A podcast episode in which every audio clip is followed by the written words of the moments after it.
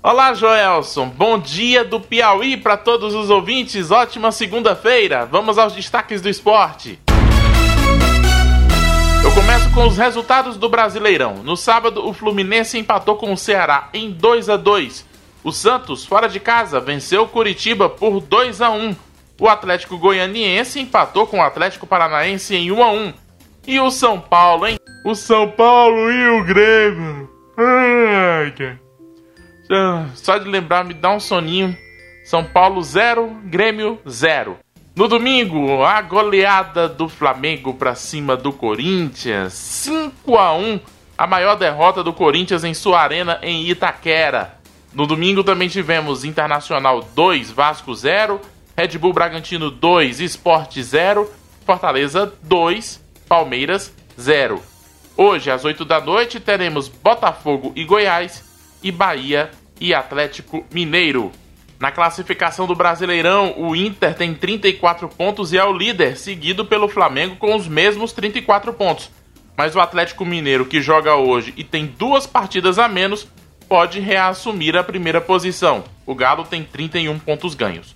O São Paulo é o quarto colocado com 27 pontos, mesma pontuação do Santos, que é o quinto colocado. O Fluminense é o sexto com 26 pontos. Na zona de rebaixamento estão Atlético Paranaense, Coritiba, Bragantino e Goiás. Os destaques do fim de semana fora de campo no futebol ficam por conta do Santos, que suspendeu o contrato com Robinho após a divulgação de parte da sentença que condenou o jogador brasileiro por estupro na Itália, sentença da qual ele recorre.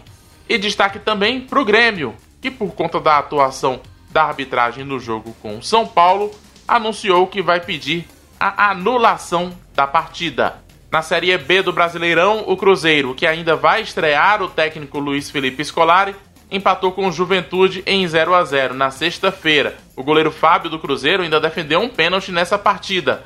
Hoje subiriam para a Série A Cuiabá, Chapecoense, América Mineiro e Ponte Preta.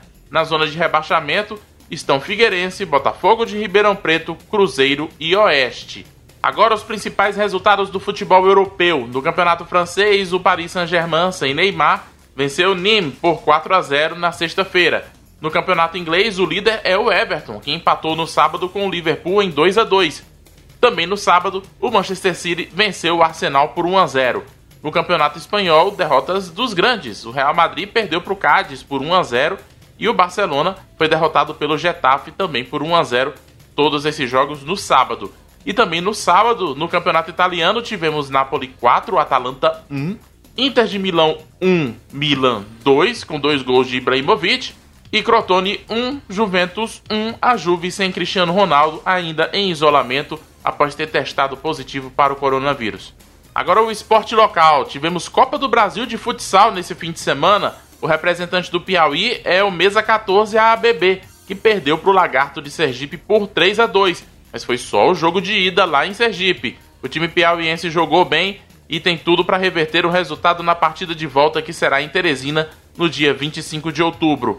A fase de grupos da Série D do Campeonato Brasileiro chegou à sua metade e ontem o Altos venceu o Sinop do Mato Grosso por 2 a 1 e o River fora de casa empatou com o São Raimundo de Roraima 0 a 0. O Altos lidera o grupo 2 com 15 pontos e o River é o terceiro colocado com 11 pontos os dois times estariam classificados para a próxima fase. E para fechar, ontem tivemos Tiradentes 4, Oeirense 1 lá em Oeiras. Esse jogo foi pela segunda divisão do Campeonato Piauiense. O Tiradentes agora se junta ao Fluminense. Os dois times vão cumprir tabela nos próximos dias, mas já estão classificados para a Série A do Brasileirão no ano que vem. Na reta final da Corda Piauí eu volto para a gente comentar tudo o que aconteceu nesse fim de semana. Um abraço e até já!